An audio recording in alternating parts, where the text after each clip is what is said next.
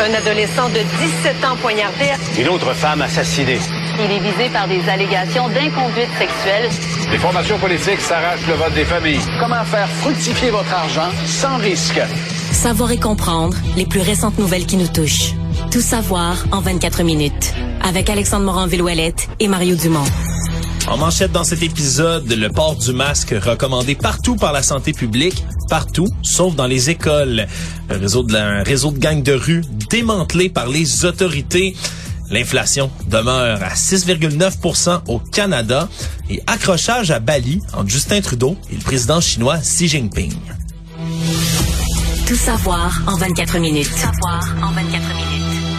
Bienvenue à Tout savoir en 24 minutes. Bonjour Mario. Bonjour. Alors, on attendait que la santé publique ici au Québec fasse son point de presse à la suite de l'Ontario, qui avait déjà fait sa recommandation. L'hygiéniste en chef en Ontario, c'est comme ça qu'on l'appelle, leur euh, directeur de santé publique, qui avait recommandé ça partout, le port du masque dans les lieux publics. Ça a été fait ici aussi aujourd'hui. Le ministre de la Santé, Christian Dubé, qui était avec le directeur national de santé publique, Luc Boileau, et le sous-ministre adjoint aussi, Daniel Dernay, qui était présent, ont recommandé le port du masque dans tous les lieux publics en raison de la fragilité du réseau de la santé partout sauf dans les écoles, point qui peut sembler un peu étrange au moment où c'est vraiment dans les urgences pédiatriques où il y a une crise mais, majeure. Mais est-ce que tu peux...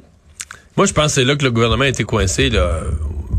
Est-ce que tu peux donner vraiment le choix dans les écoles? Tu sais, dans, ailleurs dans la société, les adultes, libres et consentants, là, libres et vaccinés, font ce qu'ils veulent. Mais les enfants, euh, tu vas-tu dire, dans des écoles, euh, on recommande de porter le masque, mais c'est pas obligatoire si vous voulez pas. Tu sais, tu places les enfants, les parents, les profs dans une drôle de situation, la moitié de la classe là, parce que leurs parents leur ont imposé. Là, à l'école, ils veulent l'enlever parce que leurs amis ne l'ont pas. À mon avis, c'est triste, mais dans un groupe d'enfants, t'es pogné, faut que tu mettes une règle. Euh, Ouais. Tu dis c'est le masque ou c'est pas le masque, puis là, on veut pas rendre rien obligatoire parce qu'on n'est plus dans l'urgence sanitaire. Fait qu'on est un peu mal pris avec ça. C'est, je pense, c'est ce qui s'est produit. Alors que dans le reste de la population, moi, je pense que, je pense que l'impact va être réel. Moi, je m'attends à ce que, mais je vais parler pour moi. Puis je pense que je suis pas le seul qui va agir comme ça. Je ne porterai pas le masque tout le temps, là, sur le trottoir. Non. Mais, ça tombe bien, là, c'est l'automne, on va avoir des manteaux. Je vais en avoir un dans mes poches. Ben oui, à traîner, à traîner avec soi. C'est ça. Donc, si je me retrouve à un moment donné, ah ben, je vais arrêter de m'acheter quelque chose. Là, tout à coup, c'est full de monde dans le dépanneur. On est 600 fils pour payer, tout collé. Moi, je vais sortir mon masque, je vais le mettre. Euh, c'est un peu ça. euh, tu sais, euh, je pense que c'est un peu de cette façon-là que je qu'on va se conduire ou que je vais me conduire moi pour un.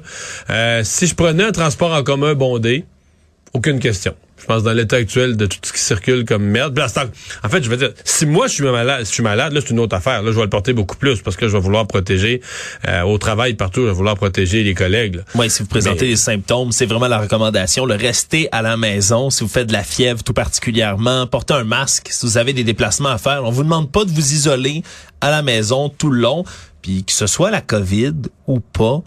Toutes les infections en ce moment là qui se transmettent par voie respiratoire, c'est vraiment ce qui cause tous ces embourbages aux urgences. Oui, mais même dans le cas le moins grave où une personne sera pas hospitalisée, elle a pas d'enfant à la maison, elle a pas de bébé à la maison, elle a pas de personne âgée à la maison, donc il y a pas de Mais je veux dire ton collègue de travail mettons il est tout seul, il vit tout seul, il a 29 ans.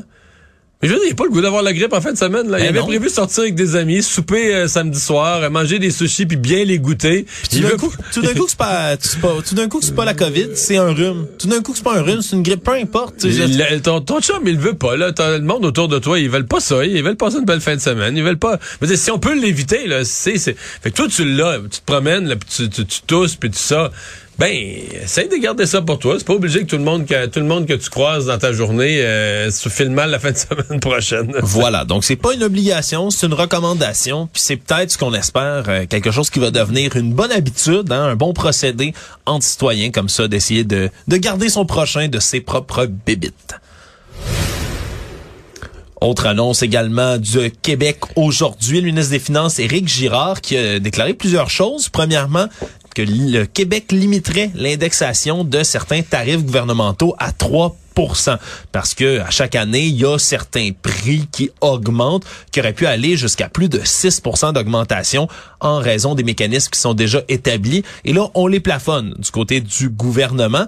On parle entre autres ben, des permis de conduire, plaques d'immatriculation. C'est un prix qui augmente avec ben, l'inflation, avec Ben, l'indexation beaucoup de de euh, on- on- L'annonce d'aujourd'hui ne peut être comprise que si on comprend que dans les lois du gouvernement, comme on veut pas geler les tarifs, parce qu'on se dit, si tu les gèles à un moment donné, c'est comme s'ils baissaient chaque année, ben, on les indexe à l'inflation, comme ça ils suivent l'inflation, mais on n'entend jamais parler, puis ça coûte un ou 2% de plus chaque année, puis les gens payent. Mais là, quand l'inflation, l'année que l'inflation atteint 6,5% whoops, là, euh, tu dis, est-ce qu'on laisse vraiment les tarifs gouvernementaux augmenter à ce rythme-là? Ouais, puis là, ça se met à sacrer pas mal plus quand on va chercher son permis. Là, et, ce faisant, on l'oublie, mais tu contribues à l'inflation. Si tous les permis du gouvernement coûtent 6, euh, 6,5% de plus, ben là, c'est c'est- c'est un- c'est une dépense ça aussi. C'est le prix de quelque chose qui Participe augmente de la 6,5. surchauffe. Ça participe à l'inflation.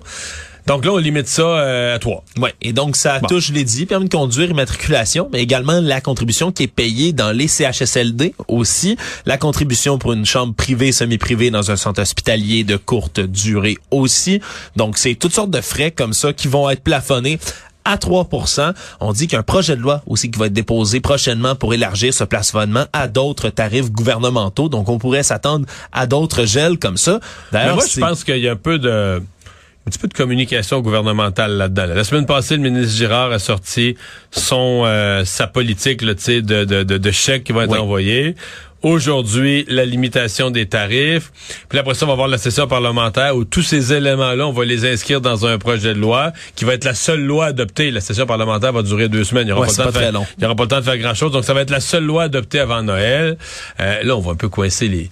Ça, c'est le genre de loi où tu coinces toujours les partis d'opposition. Parce que si les partis d'opposition votent avec le gouvernement, s'ils votent pour, ben là, on a... euh, on a carrément une opposition qui est... Le gouvernement peut dire, ben là, on le fait dans l'unanimité, l'opposition est d'accord, l'opposition euh, supporte nos, nos mesures.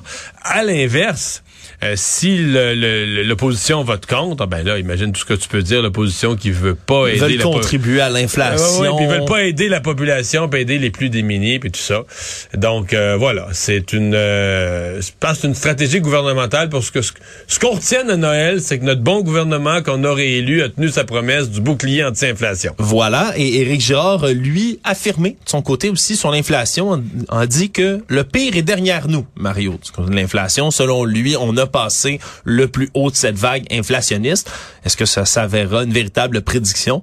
On verra. Pour l'instant, le gouvernement qui se montre quand même assez optimiste. Actualité. Tout savoir en 24 minutes. Six mois après qu'il y a eu des perquisitions qui voulaient démanteler un réseau de trafiquants de drogue indépendants qui est issu des gangs de rue, eh bien, on a commencé à effectuer des arrestations aujourd'hui du côté du service de police de la ville de Montréal. C'est une dizaine d'individus qui ont été arrêtés au cours de ce ratissage-là. C'est une des plus importantes enquêtes, la division du crime organisé du SPVM. Ils ont saisi, en tout et partout dans cette enquête, 54 kg de cocaïne, 46 de cristal meth, 170 000 comprimés de méthamphétamine, 36 kg de cannabis. C'est une somme totale d'à peu près 4 millions de dollars de drogue C'est fou, là, tu dis, c'est des gangs de rue, des jeunes de gangs, sur combien de cash ils sont assis, là, d'argent ils sont... C'est en valeur, tu vas me dire, de drogue et autres, mais... Ah, mais pas juste ça, Mario. Il y avait également une somme d'argent, le liquide 1,3 million de dollars en tout et partout qui ont été perquisitionnés là, comme ça en billets. Non, mais tu sais, quand on dirait qu'il faut penser à l'argent parce qu'à un moment donné, tu sais, on jase, hein, des gangs de rue font telle affaire, ils ont tiré, ils ont tiré quelqu'un. Non, non, mais je veux dire, il il y a une vraie motivation au bout de faire, de prendre des risques, de prendre la risque, de, de risque de se promener avec une arme à feu, d'être vu, d'être attrapé, mais tu sais, tu prends un risque pour gagner à la loterie à l'autre bout, là. Ben oui, la pas du gain est très très fort. Ça. Ben oui, il y ben aurait oui, personne ben qui oui, ferait ben ça, puis on, on a tendance à l'oublier, mais les, là, on- là, évidemment, on parle de petits, ben petits, un réseau de trafiquants quand même d'importance pour ici. Mais comparativement au cartel, par exemple, en Amérique du Sud, on comprend Ah que ben c'est des, des gens qui sont qui sont riches comme des gouvernements. C'est vraiment énormément d'argent qui circule comme ça dans la drogue. Et donc, on a mis main aussi sur huit armes à feu, dont une carabine d'assaut de type AR-15 également. Donc, une thématique, encore une fois, celle de la violence par arme à feu, qui se retrouve autour de ces gangs de rue-là. Et on dit là qu'il y aurait déjà au moins 25 kg de cocaïne par semaine qui était écoulée par ce réseau, beaucoup d'argent qui était transporté à Toronto. Et on dit que ce gang-là comptait sur une porte. Hein. C'est ce qu'on appelle une personne qui fait entrer de la cocaïne au Canada, qui permet d'approvisionner de grandes quantités, tout comme les grandes organisations criminelles ont l'habitude de faire. Donc, il était très, très bien organisé, mais c'est bien de voir comme ça qu'il y a des coups de filet qui sont faits par la police et que, au final, toutes ces enquêtes qu'on déclenche ont parfois des résultats positifs. Drôle d'histoire, Mario, qui est rapporté entre les pages du journal qui avait déjà été, euh, disons, éventé en 2019, mais qui revient, celle d'une famille, la famille Tsoukalas, qui euh, se promène de maison en maison depuis des années. On peut-tu dire de belle maison à belle maison? De très belle maison à très belle maison, Mario, même des, une famille qui vont louer des résidences à Montréal, à Laval pendant quelques mois, ne vont jamais payer finalement ou très peu payer, puis hop, font faux bon, déménagent et se retrouvent ailleurs, si bien qu'ils ont des dizaines de cas devant le tribunal du logement. En 2019, c'était déjà 65 000 dollars de créances en loyer impayé qu'ils avaient pour ces résidences cossues et ça semble s'être multiplié depuis. Et on Mais là, ils ont, dû faire, ils ont dû faire preuve de plus d'imagination depuis que leur nom est coulé dans le journal quand même. Ouais, parce que là, c'est euh, Didis Tsoukalas, de 36 ans, qui lui semblait mener tout ce subterfuge-là, mais semble-t-il que les membres de sa famille maintenant sont tous impliqués dans le coup ou presque. On parle entre autres d'une grand-mère dans la famille qui s'est présentée pour varier, pour varier le nom du locataire. Là. Non seulement pour varier du locataire, pardon. Non seulement ouais, pour varier le nom parce que son nom s'en venait connu euh, évidemment une connotation négative là, voyant tous les cas qu'il avait contre lui, mais là euh, amenait par exemple sa grand-mère en fauteuil roulant pendant les visites pour attirer la sympathie pour qu'on se rende compte ah la vieille dame âgée, elle a mal. On, on attirait la sympathie. Pourtant, le journal confirme qu'ils l'ont vu marcher sans aucun problème par la suite. Donc vraiment, pas, pas vraiment des cas comme ceux-là qui sont assez là, épouvantables. Et donc on parle de la mère, la tante, la grand-mère qui ont signé un. Et donc ils ont continué, même après les reportages qui les avaient dénoncés publiquement, ils ont continué à habiter des grosses maisons, des belles grosses maisons, ah oui, sans payer et ils sautent d'une maison à l'autre sans jamais payer. ils ont une myriade d'excuses à chaque fois pour être capables de, faire faux bon aux gens. On parle des, des excuses. Écoute, la grand-mère décédée, tout le monde est en état de choc. On est en avion, le transfert bancaire fonctionne pas. Ma femme m'a trompé, je dois emménager vraiment rapidement parce que le climat est tendu. Monsieur, s'il vous plaît, hébergez-moi. Blâmer sa comptable en la traitant de bitch, ça aussi c'est une excuse qui a été rapportée. Euh, météo difficile, écoute, toutes les excuses. C'est vrai que payer son loyer dans une mauvaise météo. Aujourd'hui, une météo euh, de la première neige, ça, tu peux-tu payer ton loyer? Ah, je pense pas. Compliqué, les, les ondes, les réseaux, Mario. Bref, une famille qui est assez ingénieuse, peut-être pas pour les meilleures des raisons, mais qui semble encore et toujours échapper à la justice là, dans ce cas-ci. Tout savoir en 24 minutes. Le pont-tunnel Louis-Paulette Lafontaine est fermé en partie depuis déjà quelques semaines et les mesures d'atténuation qui ont été mises en place par le gouvernement semblent pas avoir le succès qui était espéré. Donc, on parle des navettes, taxis euh, et autres. Je pense que les navettes vers la rive sud, c'est pas trop encombré. Là. Si vous, les gens qui nous écoutent, si vous voulez la prendre, euh, d'après moi, il reste de la place dans le stationnement incitatif. Vous allez pouvoir être assis, vous allez avoir un banc. Ouais, on a demandé là, aux gens de trouver leur plan B, mais c'est pas extrêmement populaire ce moment et donc on procède à certaines modifications par rapport à ces offres de mesures d'atténuation. On met entre autres une nouvelle navette santé navette santé qui va être complètement gratuite, qui va se rendre jusqu'à l'hôpital Maisonneuve-Rosemont pour euh, faire prendre le transport en commun comme ça aux employés du réseau de la santé qui travaillent dans cet hôpital pour qu'ils puissent passer beaucoup plus rapidement. On a fusionné entre autres d'autres lignes de bus qui passaient une fois toutes les heures. C'était beaucoup trop lent. Maintenant, ils passent à toutes les demi-heures. On a également élargi l'offre de taxis collectifs pour les parcs industriels de Longueuil et Boucherville, la RTL, hein, le réseau de transport de Longueuil, qui offre ce service-là, donc de taxis avec eux.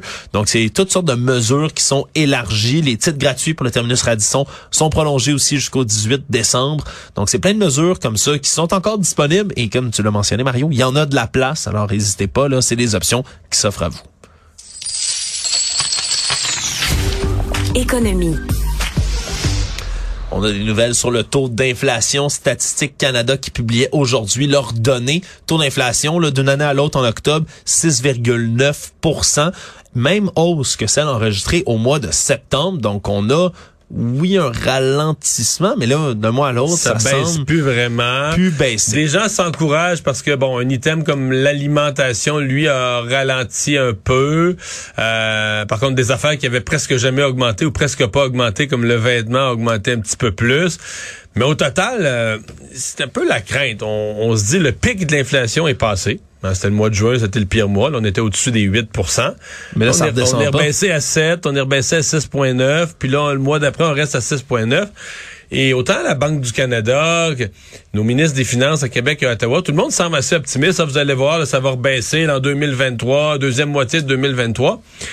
Mais c'est jamais sûr, ça. Euh, L'image euh, plate qui me vient à l'esprit, c'est les cas de COVID là, en 2020-2021, quand on suivait les vagues de COVID. Fallait que tu prennes l'exemple Non, non, non, le mais tu sais, souviens-toi détestable. des hein? vagues, les vagues de la COVID, ça montait vite, vite, vite. C'était complètement fou. Ça montait de 200 par jour. Puis là, à un moment donné, ça arrêtait de monter. On avait le pic. Mais On fois, là, attendait que ça descende. hein? eh, que ça descendait lentement, mais la vie est souvent faite comme ça. C'est un peu la. Donc là, c'est pas clair que l'inflation va redescendre au rythme où on l'espérait. Et les taux d'intérêt, ben, qui sont un peu liés à l'inflation, même affaire. Donc, je, je, ne souhaite pas. J'espère me tromper, puis j'espère qu'en 2023, on va voir vite l'inflation revenir à 4, 3, 2.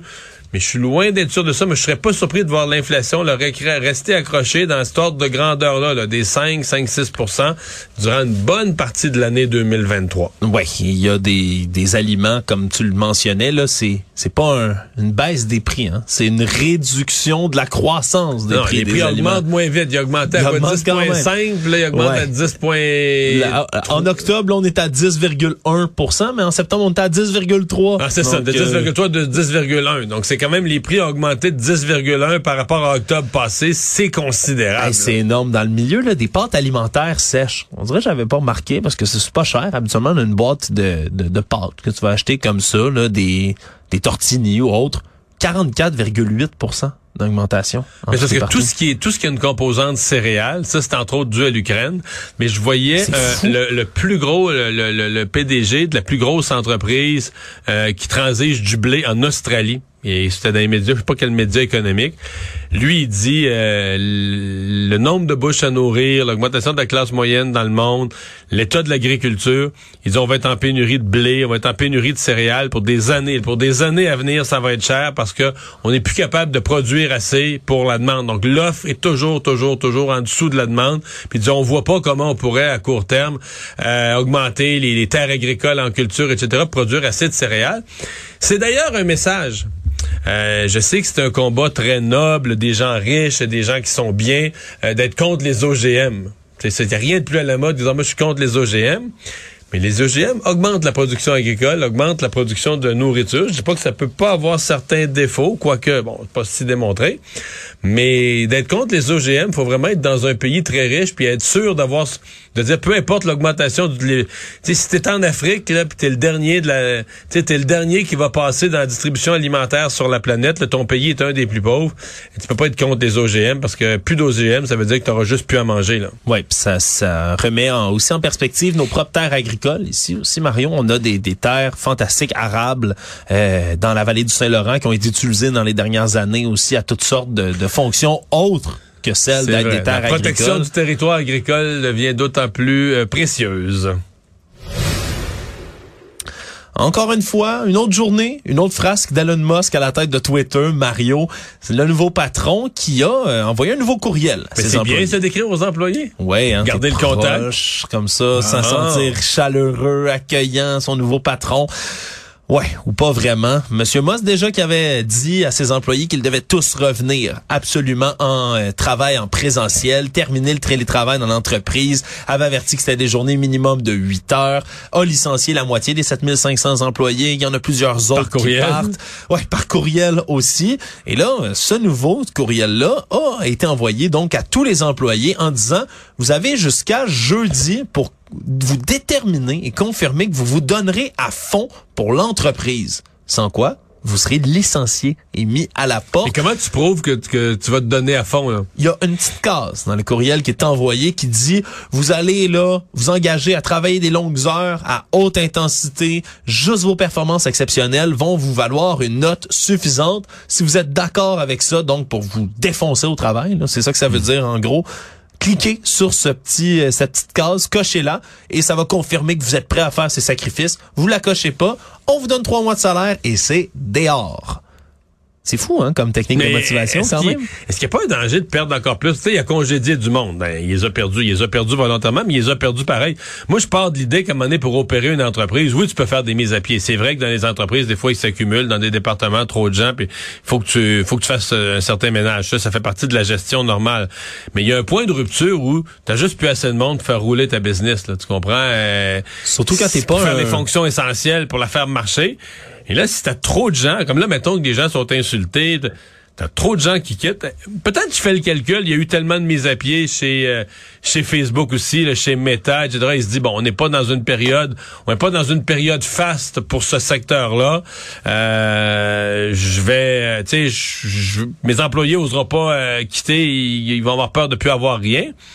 Mais je sais pas. Moi, j'aurais peur dans, à sa place de ne plus avoir le monde, le, le nombre d'employés de base pour faire rouler l'entreprise. Ouais, il avait déjà dit que Twitter risquait la faillite dans les prochains mois si on trouve pas des nouveaux moyens d'attirer des revenus. Donc, disons que l'avenir est assez sombre du côté de Twitter. Faudra voir demain combien de gens chez Mais Twitter là, j'ai vu qu'il décidé accepte de... pas d'être critiqué parce que il est pour la liberté d'expression absolue, mais il y a des employés qui l'ont critiqué. Des employés de Twitter, ça, ça passe pas du tout. Là. Non, ça, ça c'est non. La liberté d'expression, Ben oui, c'est mais La bien. liberté d'expression. Jusqu'à ce qu'elle vienne empiéter sur moi. Là, on la trouve pas mal moins Ah. Le monde. Alors que le G20 tire à sa fin en ce moment, il y a eu une altercation qui a été euh, rapportée, entre autres, par un journaliste de CTV qui a filmé toute une scène là-bas où on y voit Justin Trudeau, notre premier ministre, qui est avec le premier ministre chinois Xi Jinping. Les deux, euh, on savait, ont eu une rencontre un peu informelle, là, ce qu'on peut qualifier quand même de rencontre de corridor, dans lequel ils ont échangé sur quelques affaires. Et comme Justin Trudeau, comme il est de coutume de faire ici au Canada, au Québec, a mentionné, donné quelques détails à la presse sur la rencontre qu'ils ont eue. Sur les sujets abordés, là. hein. Il, Ouais. il dit pas euh, j'ai dit telle phrase, il m'a dit telle phrase, tout ça. Il a comme mentionné les sujets qui ont été abordés. et a, a dit avoir parlé de la question de l'ingérence chinoise, hein, et comme on pourrait s'y attendre, alors qu'on ouais. dévoile de plus en plus que les Chinois font de l'ingérence ici dans nos affaires au Canada, et il en a parlé, et ça pas plu du tout aux dirigeants chinois. Et dans la vidéo, on peut le voir là, avec son interprète venir là discuter en disant là euh, qu'il c'était tout à fait inapproprié d'avoir coulé les informations de leur rencontre aux journaux. Ce à quoi on peut entendre par la suite là, Justin Trudeau répondre qu'au Canada, on croit un discours libre, franc, ouvert et que c'est normal qu'il y ait des choses sur lesquelles la, la Chine et le Canada sont en désaccord. Et pour la suite, on aurait entendu là, en arrière le traducteur qui aurait dit ça prend des conditions préalables. Et si Jinping aurait dit d'autres paroles pro-traduites par la suite, qui était un peu comme une menace voilée en disant Sinon, il est difficile de savoir ce qui pourrait se passer. Et on a du côté de nos collègues du journal consulté Guy Saint-Jacques, un ancien ambassadeur en Chine. Et selon lui, là, c'est non seulement une menace voilée, mais cet incident-là, cette altercation devant caméra, était prémédité, selon lui, parce que si Jinping, règle générale, fait pas ça, être devant les caméras, gesticuler, avoir le visage rouge, avoir l'air fâché. Oui, parce qu'il y avait dans le, c'est le non-verbal est difficile à, à- à livrer à la radio, mais il avait pas l'air de bonne humeur du tout, là. Ouais, puis il regarde à peine Justin Trudeau là du regard, il mentionne ça, il gesticule, puis il part comme ça en trombe. Et selon là Monsieur Saint-Jacques, dans la culture chinoise, confronter quelqu'un, c'est extrêmement rare de cette manière-là parce que ça fait perdre la face à quelqu'un. Et donc il a pas hésité de Justin Trudeau faire. qui a pas perdu la face, quand même, qui est resté ferme, qui est resté droit, euh, qui a jamais euh, plié, flanché ou qui a, qui a défendu, continué à défendre l'idée qu'on voulait avoir un dialogue, même sur des points de désaccord, il fallait avoir un dialogue utile puis tout ça. Voilà, donc il s'est tenu debout. Ouais, ouais, qui paraît pas mal du tout dans l'épisode. Finalement, on a eu droit hier à l'annonce, hein, on l'attendait, celle de Donald Trump qui est annoncé se présenter en 2024 encore une fois à la présidence des États-Unis. Une annonce qui manquait un peu de jus en bon québécois, là, dans laquelle il a semblé moins énergique que d'habitude. Manquait aussi de, de personnalité de prestige dans la salle pour venir fournir leur appui, d'élus de haut niveau. euh. Et par la suite, c'est les médias qui ont peu repris les annonces de Donald Trump, même s'ils ont Ben été oui. repartagés. Il est, même, il est même à la une du Post, là, du New York Post. Le New York Post a titré en tout petit juste en bas. Florida man makes an announcement. Un homme de Floride, sans même le nommer, un homme de Floride fait une annonce en page 26 la suite, puis en page 26 c'est un petit encadré dans lequel on le présentait comme un homme de Floride retraité qui aime son repas préféré le steak avec du ketchup. C'était absolument ahurissant de la manière dont ils l'ont ils l'ont sali un peu dans ce texte-là. C'est signe que la lune de miel est vraiment finie en Donald Trump et Fox News, ce conglomérat, et on verra parce que 2024 c'est assez loin et ses rivaux lui eux sont pas mal plus forts. Résumer l'actualité en 24 minutes, c'est mission accomplie.